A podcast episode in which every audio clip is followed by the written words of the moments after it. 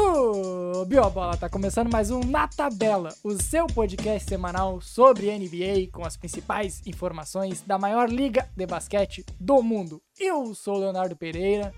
Eu sou Natan Pinheiro. E eu sou Igor Escriu. Estamos de volta, meus jovens. As curtas férias do Na Tabela já se encerraram e voltamos uh, em altíssima velocidade para analisar tudo o que vai acontecer nesta temporada 21-22 da NBA, começando, obviamente, com as prévias da temporada. E como faremos isso? Dividiremos em seis episódios analisando cada divisão da NBA, porque caso você não saiba, a NBA tem divisões além de conferências, apesar delas não servirem para praticamente nada a não ser a nossa análise aqui e também a do Bola Presa, que claramente a gente não está copiando nada do que não. eles fazem, não, sem dúvida nenhuma. Então, antes de tudo, eu peço para você seguir o Na Tabela nas redes sociais, arroba Na Tabela Podcast, no Twitter e no Instagram. Também vamos voltar com bastante conteúdos, principalmente agora lá no Instagram e manter a base já uh, corriqueira no Twitter e também assine o nosso feed no seu agregador de podcasts preferido. O Na Tabela agora tem feed novo no Spotify, então dê uma conferida, apesar que se você já era, já seguia o nosso feed antigo, não alterará em nada, você continuará recebendo os novos episódios. Então, vamos subir a bola.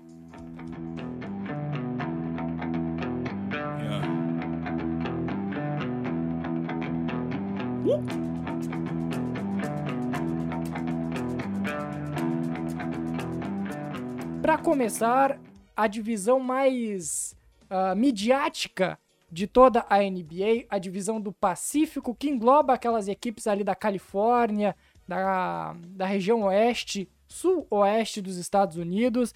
E vamos começar aqui com o atual vice-campeão da NBA, o Phoenix Suns, que vem para essa temporada com o hype lá em cima, uma projeção de novamente brigar por título ou no mínimo por finais de conferência, apesar que os adversários se se reforçaram muito bem. Enquanto isso, o Phoenix Suns trouxe apenas o Landry Shamet, que veio do Brooklyn Nets, e os free agents JaVale McGee e Alfred Payton, além de ter renovado com o seu principal astro, com o Chris Paul por quatro anos.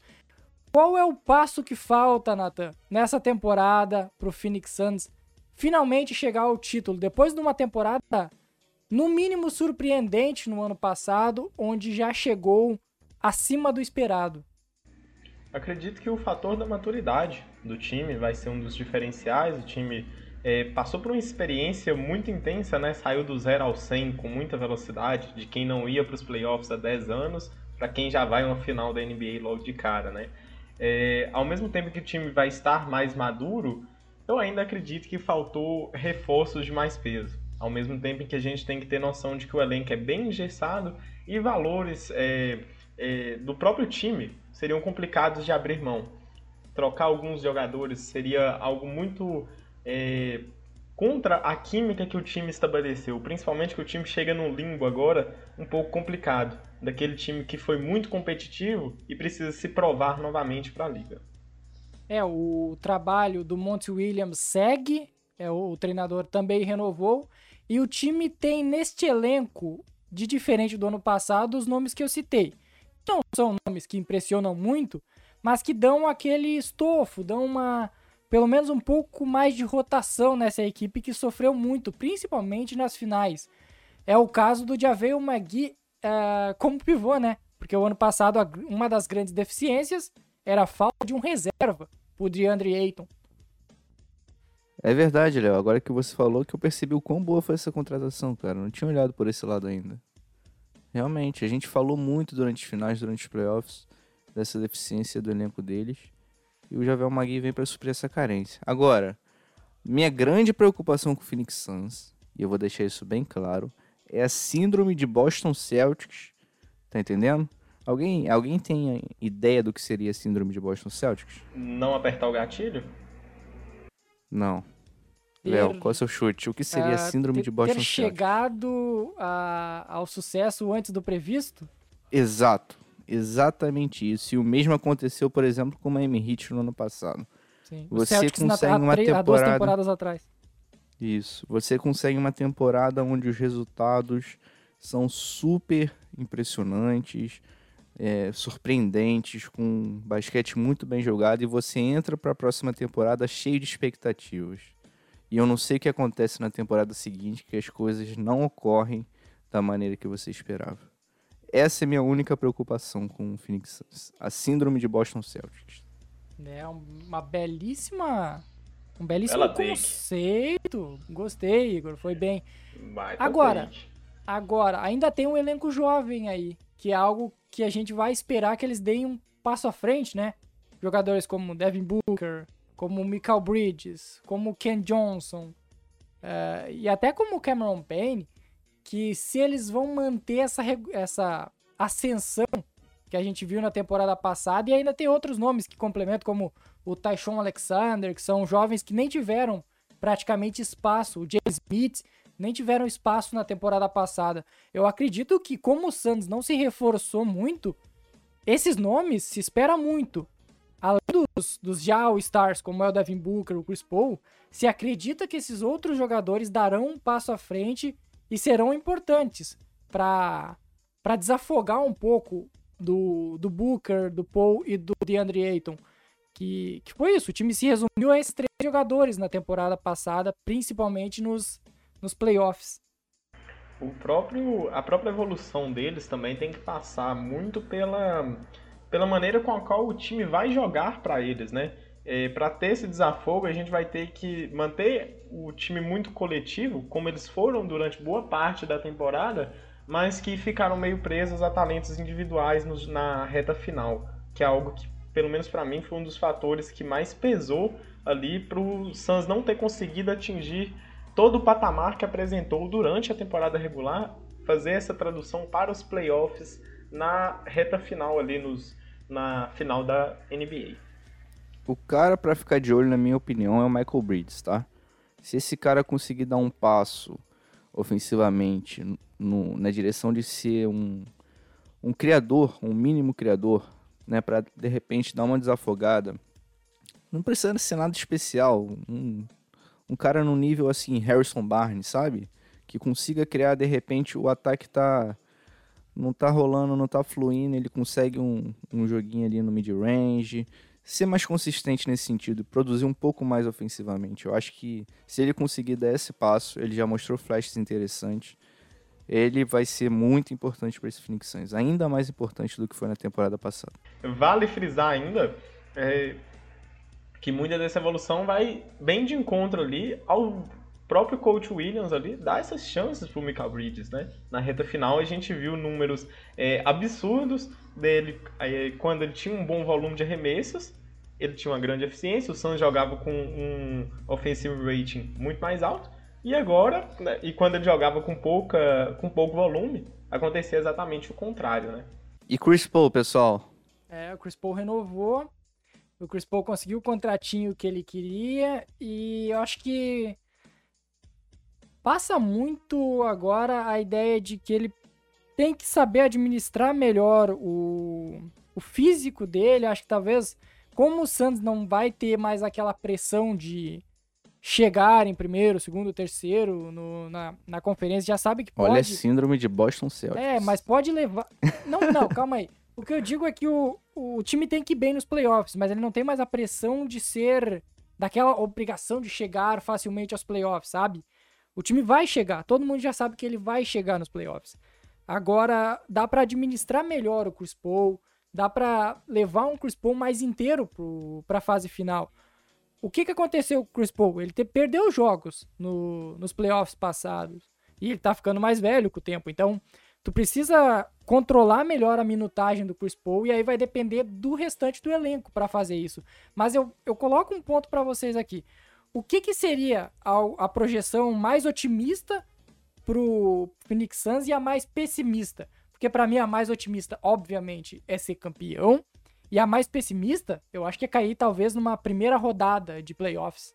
Para mim, a mais. É, o cenário mais positivo que eu vejo eles conseguindo chegar vai ser ali nas finais de conferência novamente. Para mim, eles não passam das finais de conferência. E sendo o cenário otimista, viu?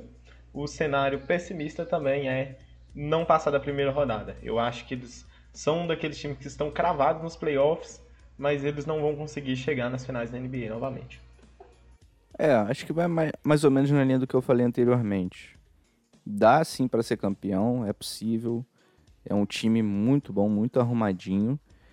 Mas ao mesmo tempo, na temporada passada, a sensação é que tudo deu certo para eles, né? Mesmo no momento de maior diversidade ali, as lesões do, do Chris Paul, mesmo nesses momentos, o, o, por exemplo, o Lakers teve o Anthony Davis lesionado, enfim, não estou falando que o Suns só avançou por causa da lesão do, do Davis ou porque o LeBron estava 100%, enfim, não é esse o ponto. Mas tudo tem que dar certo para esse Phoenix Suns ser campeão. Não é um time que tá sobrando, né? É um time que entra na temporada sobrando e que você olha e fala: caramba, cara, se esse time não for campeão, tem algo errado. Não, não é por aí, não tá nesse nível de, de favoritismo, eu diria. Mas acho que no melhor cenário, o título. E vou ficar com vocês também. Primeira rodada, para mim, já é uma decepção para esse Phoenix Suns. Justamente pelo que fez na temporada passada, pelo que conseguiu a nível de resultado. Fazendo um, um pulo aqui, vamos para o time menos uh, qualificado dessa divisão, Opa, pelo menos. Clippers. considerado, menos considerado nessa divisão, que é o Sacramento Kings. O Kings trouxe via draft o Devion Mitchell e o Nemaias Keita. Além disso, trouxe uh? o trouxe o Tristan Thompson numa troca que levou o Delon Wright e ainda trouxe via agência livre, via free agents, Mo Harkless e Alex Len. Novamente está encabeçado por De'Aaron Fox, que parece para muitos estar desperdiçando seu talento em Sacramento. Tem no segundo anista Tyrese Halliburton um projeto de All-Star. E ainda tem, obviamente, Buddy Hill, de Harrison Barnes e Marvin Bagley terceiro como nomes que se destacam. Novamente, o Kings talvez belisque ali um play-in ou nem isso dá para acreditar nesse time que no papel ele não é horroroso, mas ele não consegue jogar. O Sacramento Kings nunca consegue jogar o que os nomes do seu elenco promete. Eu acho que você já foi cirúrgico aí. O Kings não é um time horrível, pelo menos nominalmente, não é um, um time horrível. Mas também não é um time que é funcional na prática. Eu realmente eu não vejo ele, talvez no cenário mais é, mais otimista para eles, eles realmente beliscam um play-in aí. Mas para mim, no cenário mais realista, eles nem chegam próximo a isso, principalmente porque o nível do Oeste continua fortíssimo. Eu vou falar para vocês, eu gosto bastante desse time do Kings, tá? Ó, oh, eu, diferente. Eu gosto, tá? O problema é que eu não gosto nem um pouco do treinador, cara. O que, que esses caras têm na cabeça, velho? Que, que esses caras têm na cabeça? Os caras foram a pior defesa da história na temporada passada. E reforçando aqui, né? Observando aqui os, o, os reforços, entre aspas, que eles trouxeram, né? Colocar três pivôs ali de reforço. Sendo que o time não, não aparentava ter uma necessidade tão grande disso. O Davion Mitchell, que vai ser um cara que pelo menos traz uma mentalidade competitiva, né? mas que ainda vai ser um calouro. Ele vai trazer um impacto desde o primeiro dia, mas ainda é um calor, ainda vai ter um processo de transição para a liga, ainda vai ter que se provar ainda na liga para a gente realmente ver até onde ele é capaz. Então isso é uma coisa que eu estou muito curioso para ver. E, e se vai acontecer, né? O Devon Mitchell agrega algo que faltava nesse time, né? Que é defesa, como o próprio Igor defesa. falou anteriormente. Sim. E a gente muito provavelmente vai ver uma rotação de três guardas ali, viu? Exato. Isso que eu quero muito, muito. ver, ô, ô Nathan. Eu sei que você odeia isso, mas eu quero muito ver. Pois é. Porque há duas temporadas a gente viu o seu OKC, e aí eu já trago gancho para você falar do seu time do coração, fazendo barulho com uma formação com Schroeder, Chris Paul e Shai. E o Kings, cara, tem três guards muito versáteis. Vai ter ali uma âncora defensiva, o que tende a ser, né? Tem sido projetado como esse cara no David Mitchell. Um Jaron Fox que cada temporada que passa ele tá melhor. Um cara que coloca muita pressão no aro, acha ótimas linhas de passe. E um Tyrese Halliburton, que é aquele cara que a gente gosta de falar, né? O glue guy. Fala pra mim, Nathan, como é que é? glue guy. Então, cara, tem tudo para ser divertido no mínimo, tá? No mínimo divertido. Mas agora, outra coisa para ficar de olho nesse Kings. Tem muito jogador aí querendo espaço, né, cara? Talvez uma troquinha esteja no radar. Você tem um Mervyn Bagley, um Buddy Hilde que já tá fazendo hora extra no Sacramento. Não sei, não sei. Harrison Barnes, que, que vem de uma boa temporada. O Harrison Barnes teve 16 pontos de média, 6 rebotes e 3 assistências uma boa temporada do Harrison Barnes. Tem uns caras que, tipo, se ficar saudável, eles podem agregar. Que, no caso, o Marvin Bagley e o Rishon Holmes, se eles, tipo, estiverem em quadra, estiverem fisicamente bem, eles podem agregar bastante nesse elenco em várias funções. Eu vejo o Bagley sem o interesse para que isso aconteça. Eu nem vou levar muito pro lado da saúde dele, não. Eu não sinto interesse, identificação é, do Bagley quanto com o time e da própria torcida com o Bagley. Então, ele é o que tem mais propensão a ser trocado, apesar que o valor dele hoje em dia está é, no chão, né? Agora, eu concordo plenamente com o Richard Holmes. Inclusive, o Richard Holmes saudável, ele é tranquilamente, com muitas sobras, o melhor pivô desse elenco. Só a questão aqui dos três guardas ali que o Igor levantou, é ter aquele guarda que seja o diferencial ali na pontuação, na versatilidade. E a gente vai ter isso no Fox, mas o Fox ele talvez seja penalizado pelo espaçamento do time. Vai acabar perdendo muito, afinal ele ainda não é nenhuma referência para a criação nesse arremesso do perímetro e até mesmo a eficiência no catch and shoot e em outras situações ali que envolvem esse jogo externo, né? E quando você tem o Davion Mitchell em quadra e ao mesmo tempo os pivôs deles também não vão conseguir espaçar, poderemos ter algumas dificuldades para fazer isso acontecer. Mas são testes ainda, né? E ainda movimentos serão feitos. O nosso Kings precisa ser um time durante toda a temporada, né? Eu nunca vi um time com tanta paixão por conseguir uma sequência de 6, 7 vitórias seguidas, depois perder 10 jogos sem explicação alguma. é de jeitinho. É impressionante. Se for um pouquinho mais constante, já ajuda. Um pouquinho só. Não precisa ser muito, coisa mínima. Não precisa ser muito. Então vamos lá, projeção mais otimista, eu acho que é play-in e a projeção mais uh, negativa, não sei se dá para chamar de negativa, é top 5 no draft. É, né? Pro torcedor do Thunder não é negativa, né? Mas a gente tem, teria que chegar lá primeiro. Mas o que, que eu vejo aqui é basicamente isso mesmo. O Kings, na melhor das, das hipóteses, ele vai pro play-in, ele vai cair no play-in ainda e na pior das hipóteses, ele fica aí com. Eu acho que ele vai ficar no limbo ainda. Ele não vai, vai ficar, ficar no limbo. vai ficar no limbo. O que também é, o que é bem ruim, sinceramente falando. O Kings é tão fracassado que ele não consegue nem ser colocado em categoria nenhuma. Impressionante. Pois é, cara. Eu acho que vai ficar no limbo também. Concordo com o Natan. Melhor cenário é um play-in, mas eu acho que a tendência é é flertar com o play-in a temporada inteira e em determinado momento. Ah, não deu para nós. Vamos pra próxima. Vamos pra loteria. Vamos pra loteria, pessoal. Here we go again. Dando sequência, voltamos para a parte de cima e chegamos nas equipes de Los Angeles. O Los Angeles Clippers, que chegou na final de conferência pela primeira vez na sua história e não contava com Kawhi Leonard nesses jogos contra o Phoenix Suns na temporada passada, Agora teve novamente as renovações de Paul George e Kawhi que se mantém. O Tyron Lu também vem para a sua segunda temporada nos Clippers e chegaram via draft Keon Johnson, Jason Preston e BJ Boston.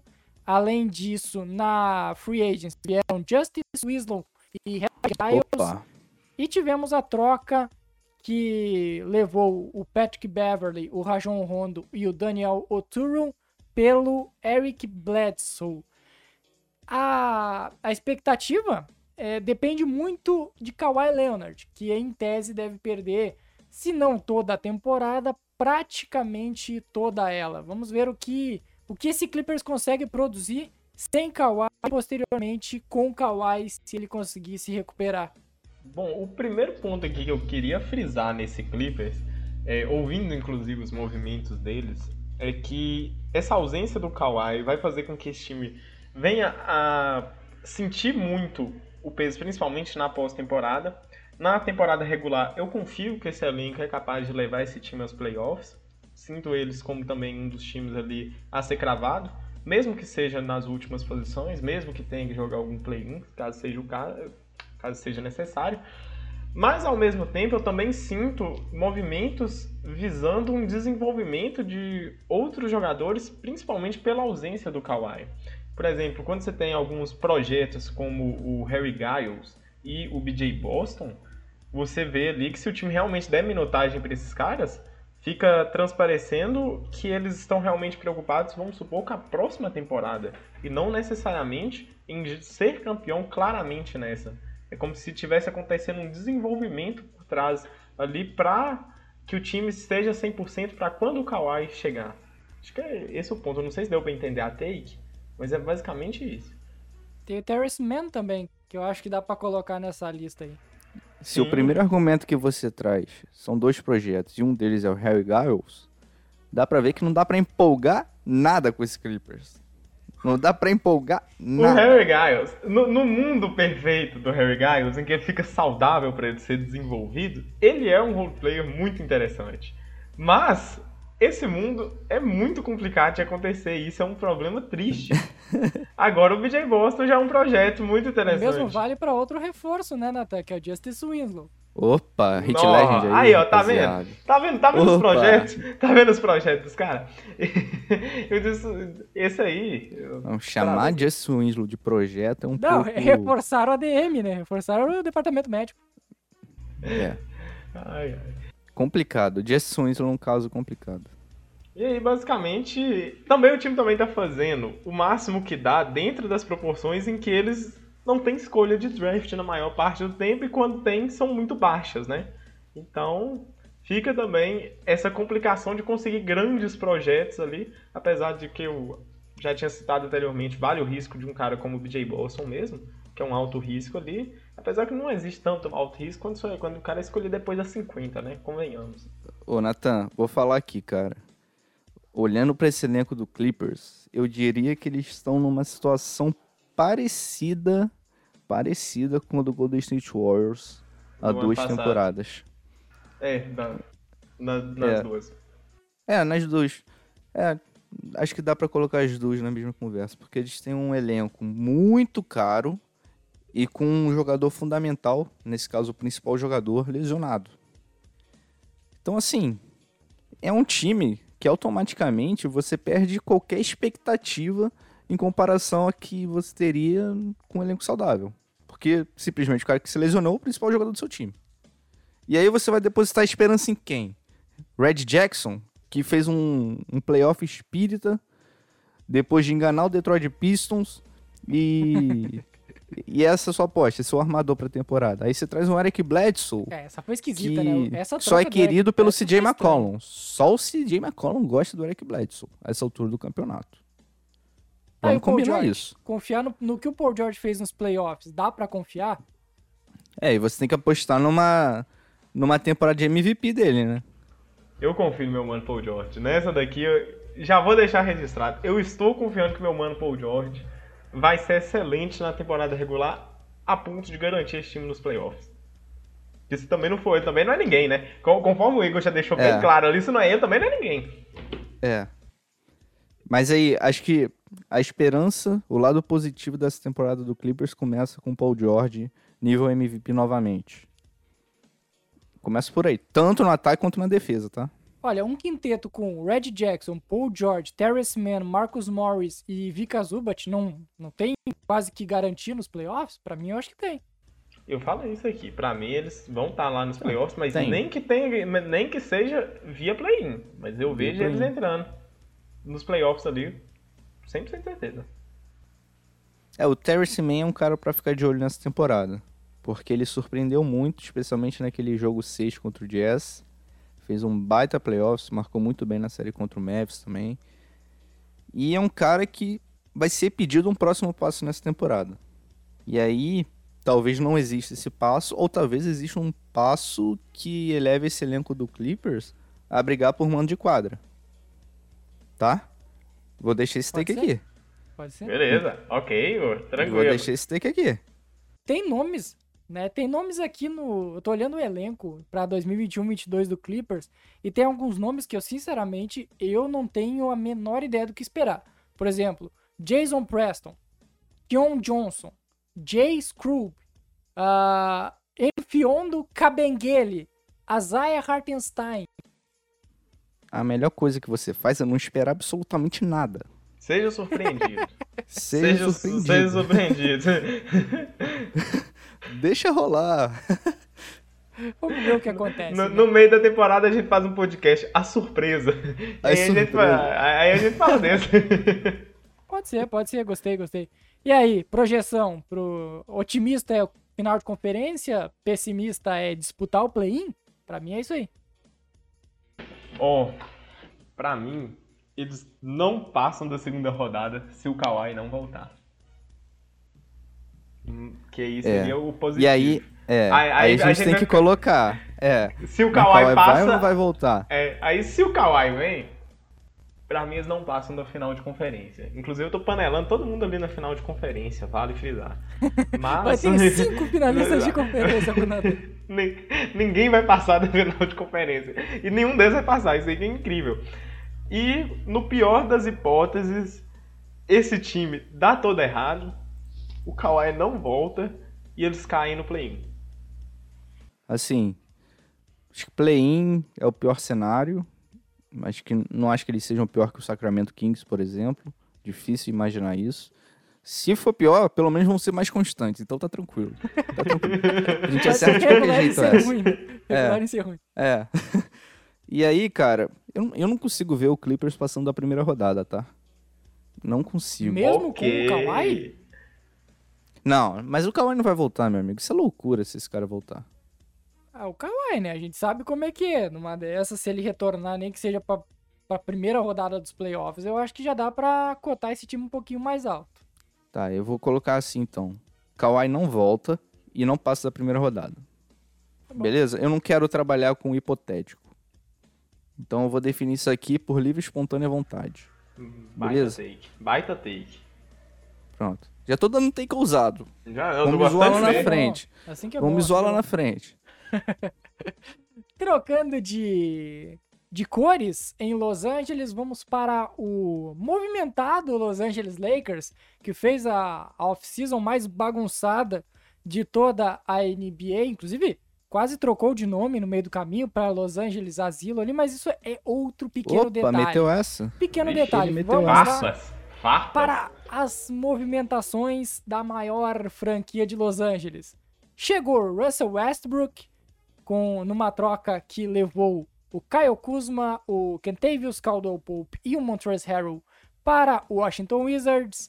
Trouxeram dois jogadores não draftados, que foi o Joel Ayai e o Austin Reeves, não confunda com o Austin Rivers. Chegaram via Free Agents, Dwight Howard, Wayne Ellington, Kent Bazemore, Carmelo Anthony, Malik Monk, Rajon Rondo, DeAndre Jordan e Trevor Ariza e ainda trocaram o Mark Gasol, uma segunda rodada de 2024 e pelos direitos do Wang Zelin.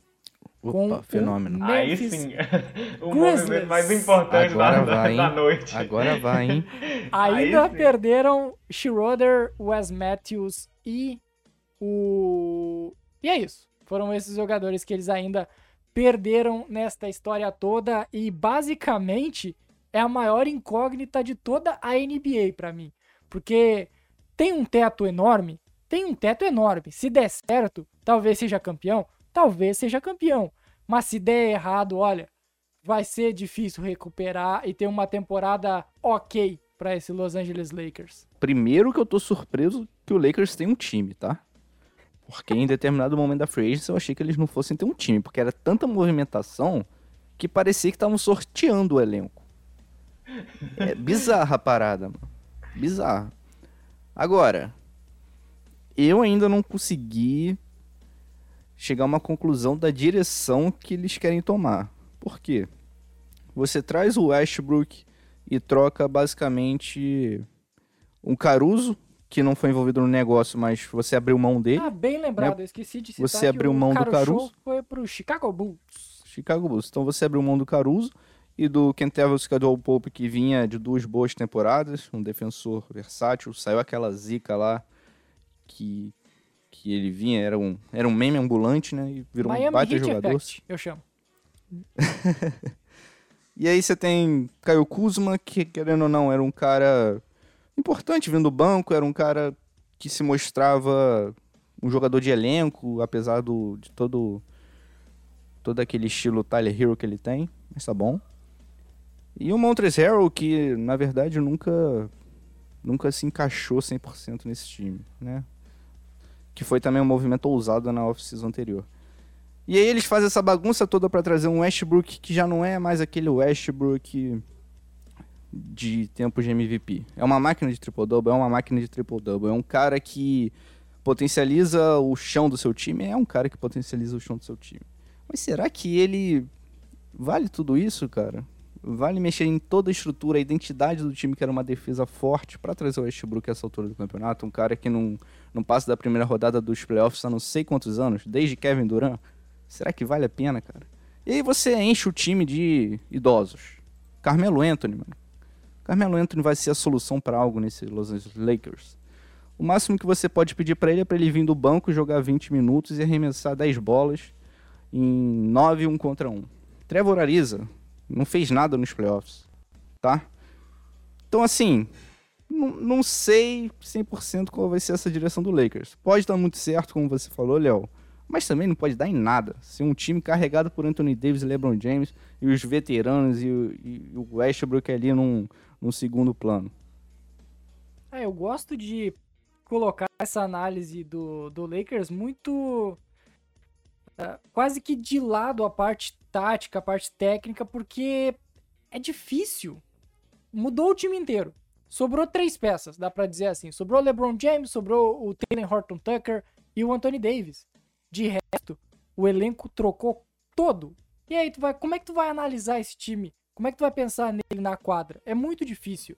Então eu gosto de ir mais pelos nomes mesmo. Porque tu vai esperar novamente que o Davis e o LeBron se mantenham saudáveis. Não foi algo que aconteceu na temporada passada. Pelo contrário, perderam muitos jogos. Tu espera uma evolução que eu acho que é algo que tá enraizado nessa ideia do novo Lakers, que é a evolução do Taylor Horton Tucker. Pagaram ele, renovaram o contrato e não envolveram ele em troca nenhuma. Acreditam muito no potencial do TAT. E aí, aí tu vai acreditar que esses idosos, que eu gosto de brincar, que eles consigam ajudar. Tirando o Westbrook, que chega para ser a terceira estrela, os outros têm uma função primordial: ajudar. Simples assim. Não precisa pegar o jogo para si, não precisa controlar a partida, não precisa ter média de 20 pontos. Não, Não. deixa que o Westbrook faz isso. É, deixa que o Westbrook, o LeBron e o Davis tentam fazer isso. O resto, agrega lá com 8 pontinhos, 7 pontinhos, 5 assistências, 3 rebotes e assim vão indo. Os pivôs é a mesma coisa. Os pivôs é só para dar rotação pro Anthony Davis descansar. Porque DeAndre Jordan e Dwight Howard, tu acreditar que eles vão ser pivôs titulares de uma franquia é quase que inimaginável em 2021, quase 2022. Então tu pensa, todo mundo vai ter que agregar. E aí, se, se um dos três ali, se LeBron, Davis e Westbrook não renderem o que se espera, é difícil. Fica complicado pro time do Frank Vogel. Nathan, duas perguntas pra você, meu amigo. Primeiro, Lakers trouxe dois pivôzões aí, como o Léo falou, DeAndre Jordan e Dwight Howard. Claramente é, é na ideia de ir na direção do time que foi campeão, o time alto, Inimigo com do Anthony Davis jogando na 4. Não é isso? É ne- é essa a mensagem que nos passa, tá? Dito isso, já, ve- já vejo um pouco de contradição aí, não sei você. E outra coisa, Russell Westbrook, como ele pode ser potencializado nesse elenco? Inimigo porque- do espaçamento, de novo. Num time com Anthony Davis e LeBron James, a tendência é que ele fique mais sem a bola, como foi no Houston Rockets do James Harden.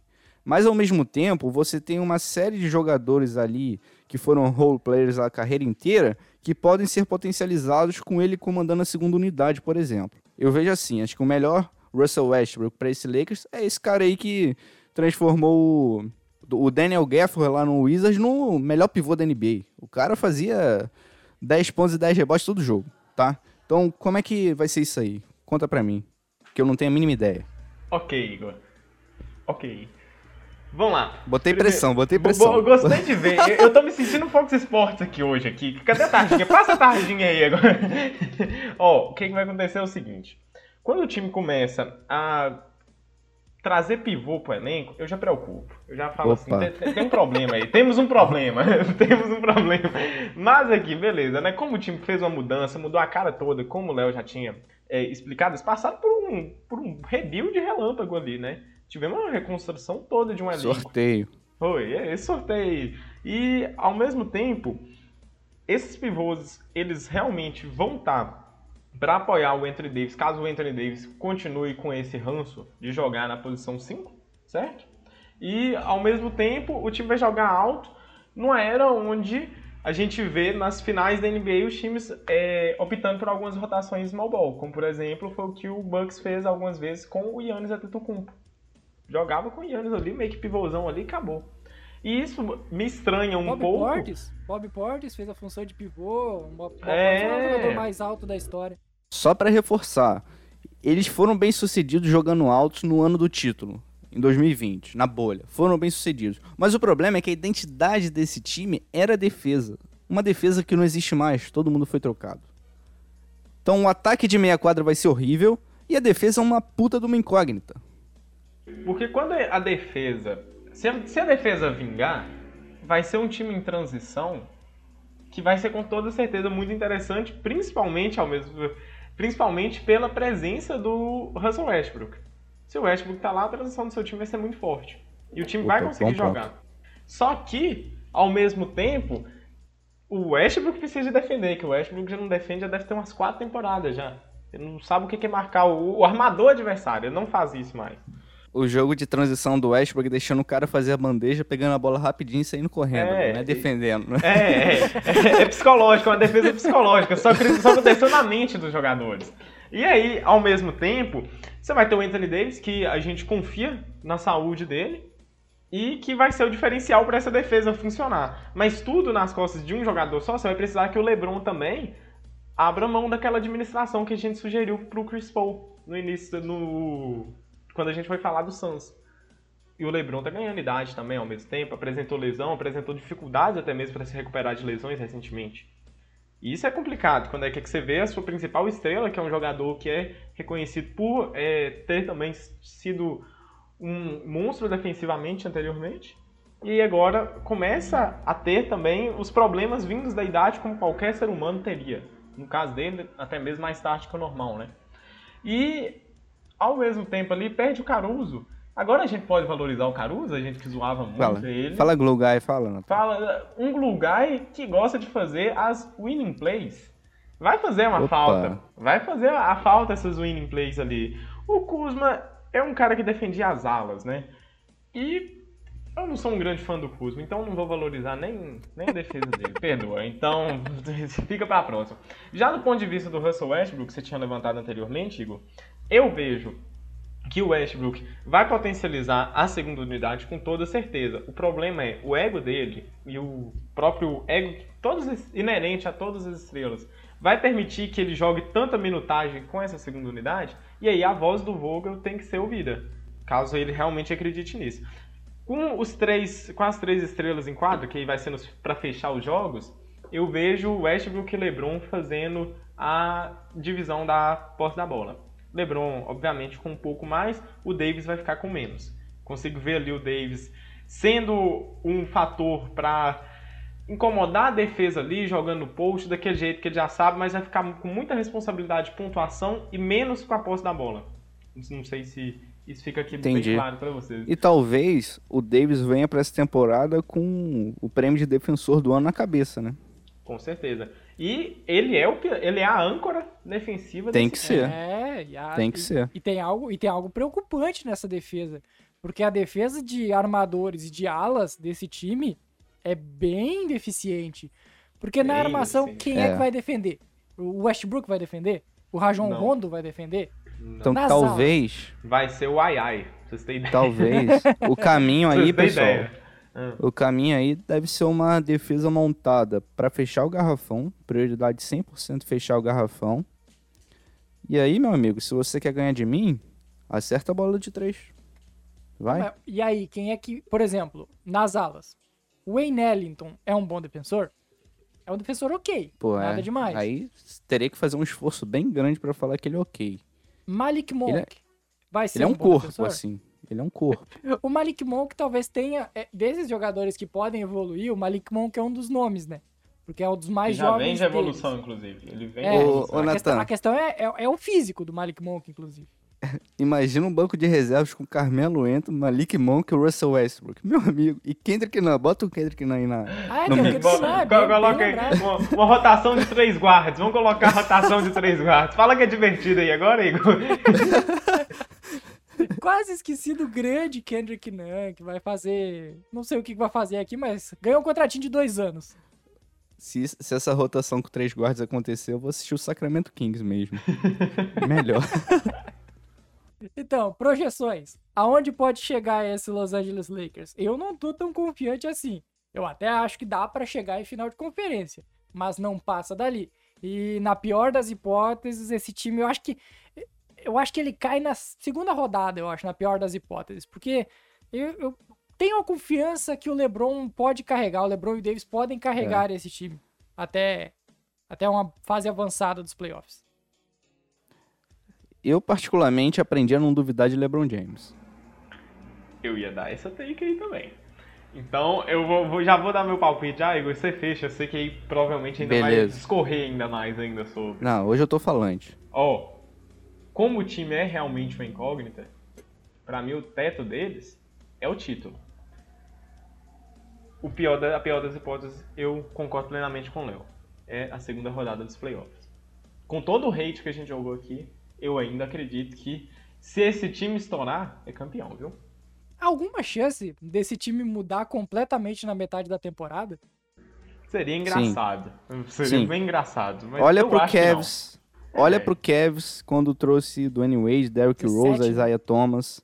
Olha pra esse time do Cavs e olha pro time do Lakers. Agora. Lembra, né? Lembra. Não lembra? Verdade. Então aí, Carmelo Anthony, meu amigo, não tá fazendo nada no meio da temporada. O que, que eu vou fazer contigo? Vai lá se aposentar em Portland. Tá tranquilo. Eles aceitam qualquer um. Estão querendo trazer o Michael Beasley. Se alguém quiser jogar lá, eles estão aceitando. A realidade Estão é. aceitando qualquer um. Tá entendendo? Então, eu acho que tem essa possibilidade. Tá? Eu duvido porque a gente tá falando de LeBron James e Anthony Davis, que por si só já, já são dois dos, sei lá, dez melhores jogadores da NBA. Então, é um time que, no pior dos cenários, já é muito bom. Mas é um time que vai dar trabalho pro Frank Vogel, cara. Vai dar trabalho. Não é um time, assim, fácil de se comandar. Não é um time bem montado no sentido de que todas as peças são complementares, todas as peças têm um objetivo em comum. Ali você tem uma questão de ego também. O, o Carmelo Anthony vai querer vir do banco, vai querer ter as bolinhas dele. O Kendrick Nunn não foi pra lá pra ficar sentado no banco, né? Você tem o Russell Westbrook, que é um cara que sem a bola não tá tão feliz, é um cara que quer quer dar as assistências dele, quer fazer as loucuras dele, quer dar o ritmo dele pro jogo. O Russell Westbrook é um, um jogador que não existe sistema tático. Ele é o sistema tático. Então, assim, é um time que eu vai dar trabalho. Basicamente, o Russell É. Westbrook. É basicamente isso aí. É uma experiência. É uma É experiência. experiência. Experiência Russell Westbrook é incrível. Cara, é impressionante Exatamente. como esse Los Angeles Lakers tem potencial de explodir e vencer a NBA e implodir e ser alterado completamente na metade da temporada. Entretenimento. Eu, eu gosto que o LeBron sempre monta equipes que nos, nos agregam alguma coisa, algum fator interessante durante a temporada. Só pra fechar, vou ficar com, vou ficar com o Natan. Acho que o título é o é o que esse time é capaz de fazer no melhor cenário e a segunda rodada no pior. Vai. Acho que é por aí mesmo. Para encerrar a divisão do Pacífico, temos o Golden State Warriors, que conta como principal reforço o Clay Thompson, que deve estar de volta, não sabemos em qual momento da temporada, mas ele deve retornar saudável para essa temporada após dois anos de ausência. Além disso, tivemos a renovação uh, multimilionária do Stephen Curry por cinco anos e também as escolhas de Jonathan Kuminga e Moses Moody no draft. Ainda trouxeram o undrafted Jacqueline McLaughlin, não sei quem é. Se o Natan que conheceu o draft me explicar, eu agradeço.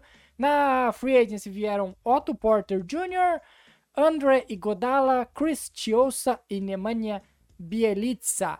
O ano passado, o Golden State Warriors sem Clay Thompson acabou sendo eliminado no play-in de forma surpreendente por Memphis Grizzlies e agora precisa dar uma resposta após ver o Curry quase tendo temporada de MVP e mesmo assim ficar fora dos playoffs.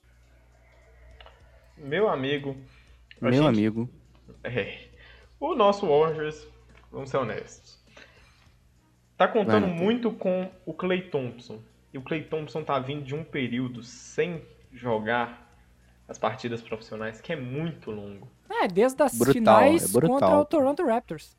É, exatamente. E aí, é, ao mesmo tempo, você vai ter tanta deposição de fé ali em cima de um Clay Thompson que vai demorar para pegar o ritmo, gente. Eu realmente eu não consigo ver o Clay Thompson chegando e já trazendo impacto logo de cara. A torcida do, do Warriors Principalmente mais defensivo, sensata, né, Nathan? Eu acho que no ofensivo o Clay Thompson consegue se adaptar rapidamente. Consegue recuperar o ritmo de arremessador com 10 partidas. Agora, o lado defensivo vai ser algo mais complicado para ele eu concordo plenamente no lado defensivo e mesmo no ofensivo eu ainda acho que ele vai levar mais tempo porque eu tenho uma crença de que os arremessadores eles demoram mais para entrar na temporada e aí como já tem essa demora mesmo com ele saudável eu acho que o, o ainda vai ter uma amplitude ainda de jogos mas vamos supor que, que ele volta aqui em janeiro por exemplo aí beleza aí a gente já tem já um, um tempo de jogo que vai fazer com que, caso eles vão para os playoffs, é, caso eles vão para os playoffs, eles vão ter um Clay Thompson ali já impactando ofensivamente. É, ao mesmo tempo, essa parte defensiva que você levantou é o ponto.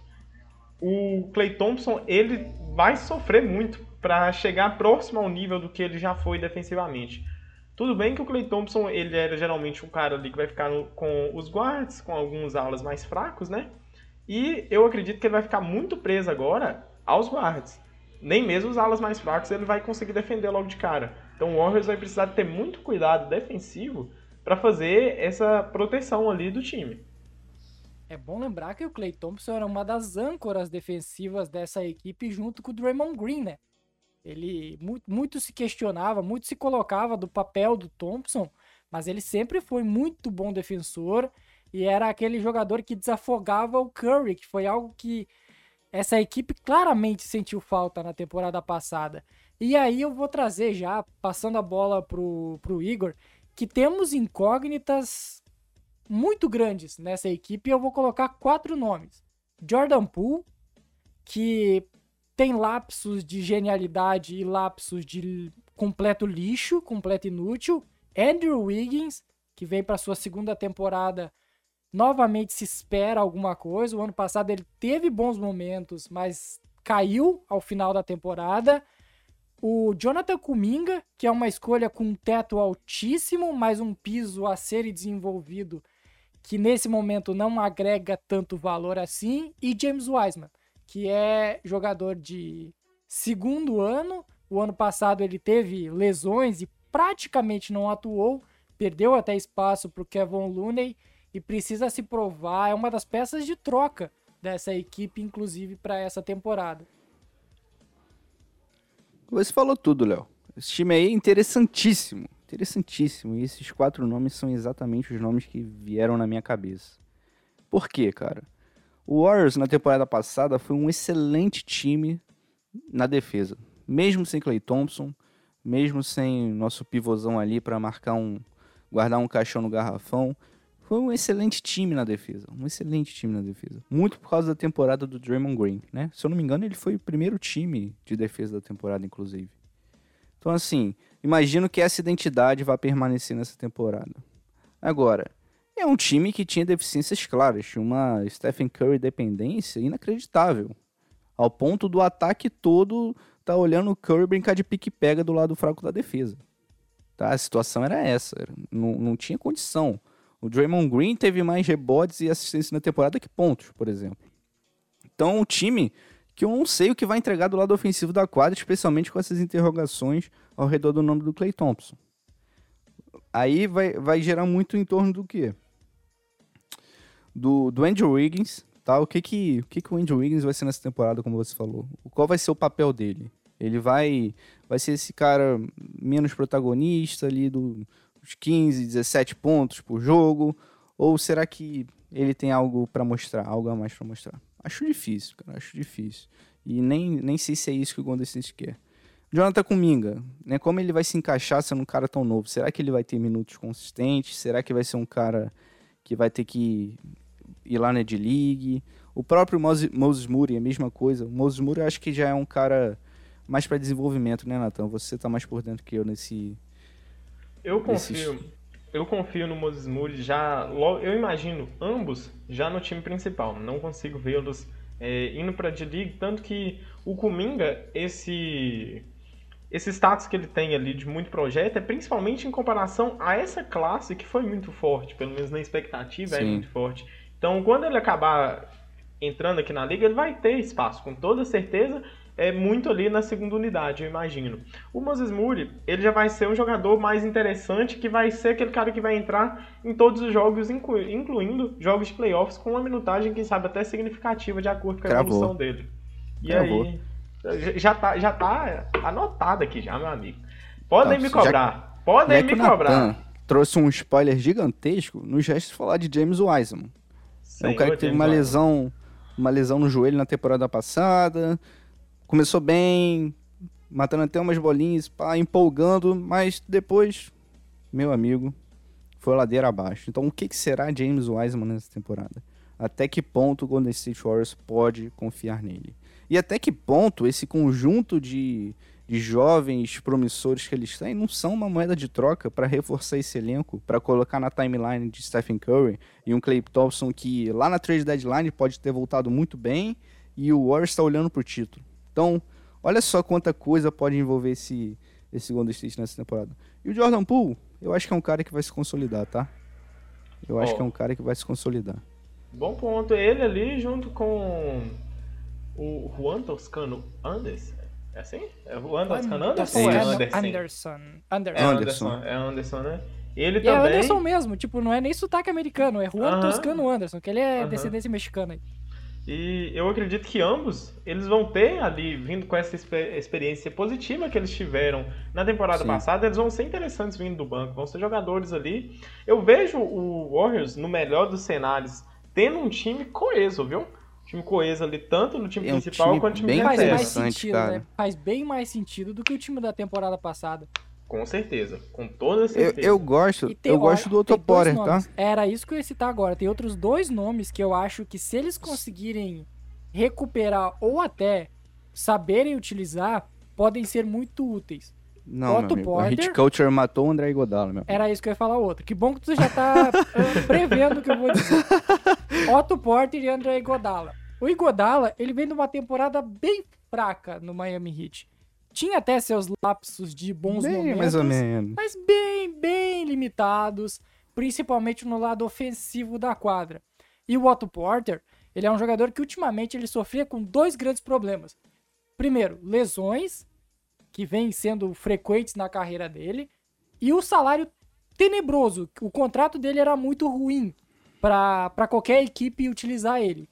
Para qualquer equipe contender, para qualquer equipe de alto nível utilizar o Otto Porter. Agora ele vem com salário baixo e vem para ser uma peça que, se encaixar, vai ser muito importante nessa equipe. Eu tô para dizer isso, porque ele é um bom jogador, só que tá sendo meio que esquecido nessa história toda. Cara, vou ser sincero para você, eu acho que a principal contribuição do André Godala nesse time tá dentro do vestiário, cara. Dentro do vestiário, porque, querendo ou não, um cara como esse, ele mantém viva aquela memória do Golden State Warriors vencedor, da dinastia. Temos quatro aí, campeões, né? Temos o. o Temos Curry, a reunião, né? Curry, Thompson e Godala, e eu acho que o Kevin Looney também tava naquele E o time. Green, tem o E Green. o Green, também. tem o Demon Green, verdade. Então, eu acho que nesse sentido pode ser muito importante para os jovens também. O André Godala é um cara muito comunicativo, é engajado nos mais diversos níveis da NBA. Vale frisar ainda assim que esse é o mesmo Iguodala que deu linha do Grizzlies porque não queria ajudar os jovens.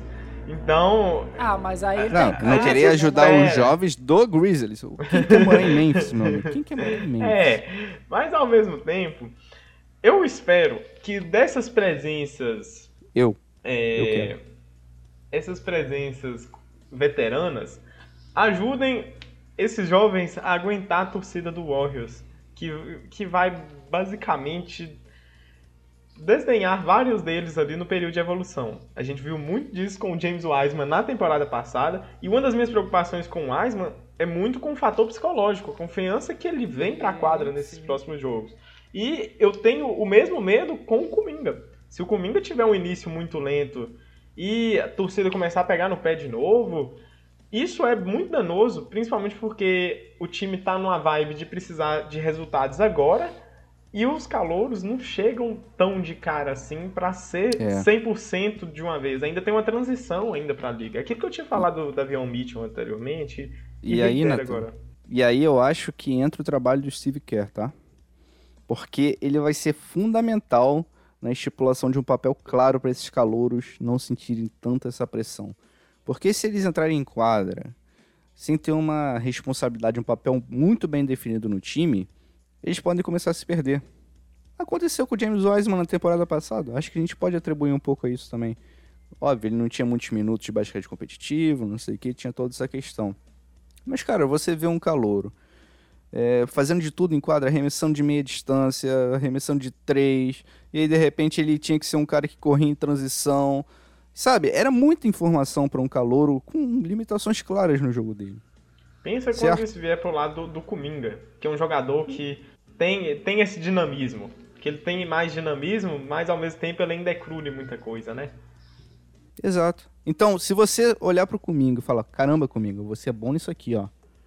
Você ainda tá desenvolvendo aquilo lá. Então, o seu papel no time é fazer isso aqui que você faz bem, muito bem.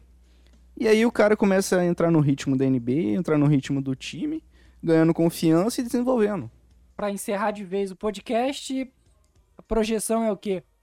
Final de conferência e cair na primeira rodada, se tudo der errado? Não vejo o Warriors chegando na final de conferência. Não nem vejo. com o Clay Thompson voltando bem, nem na melhor das hipóteses.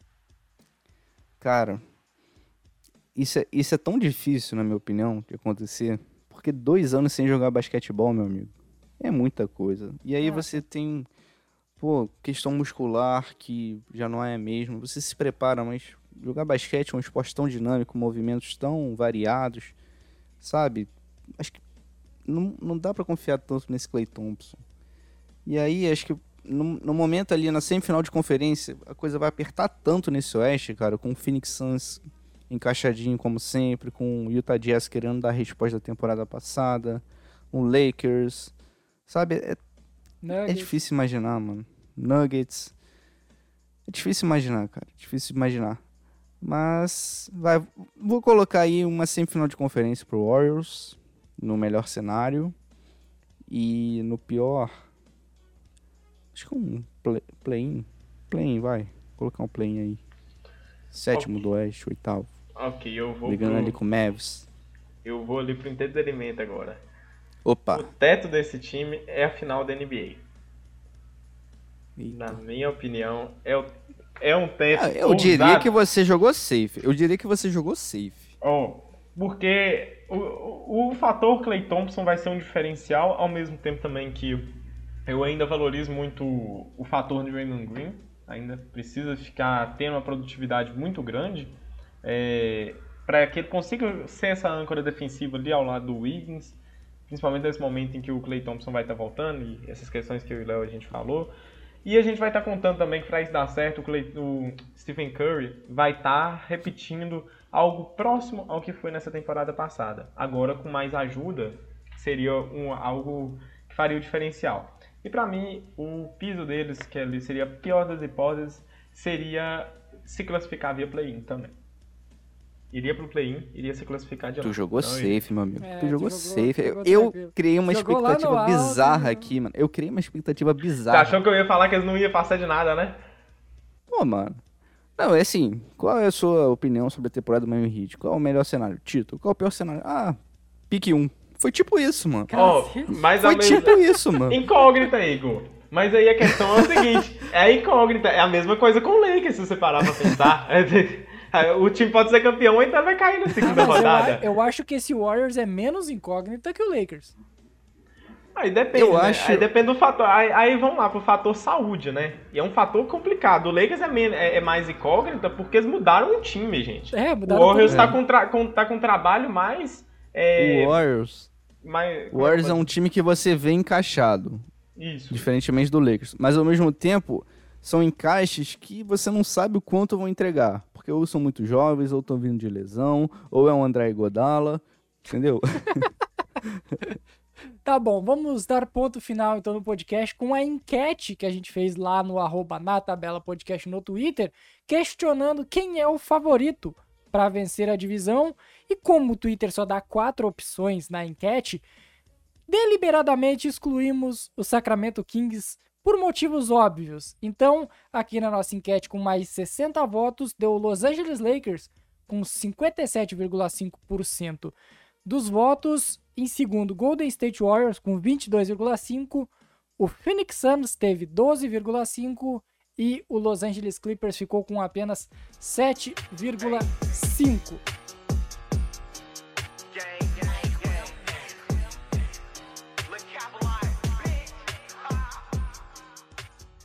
Então vamos encerrando mais uma edição da tabela. Agora estamos de volta. Semana que vem já tem uma nova divisão a ser analisada, uma divisão da Conferência Oeste. Daremos sequência até chegar lá na última, na outra ponta do, do território americano e que provavelmente ah, chegará bem próximo do dia que estará começando a NBA. É isso, galera. Até a próxima semana. Valeu!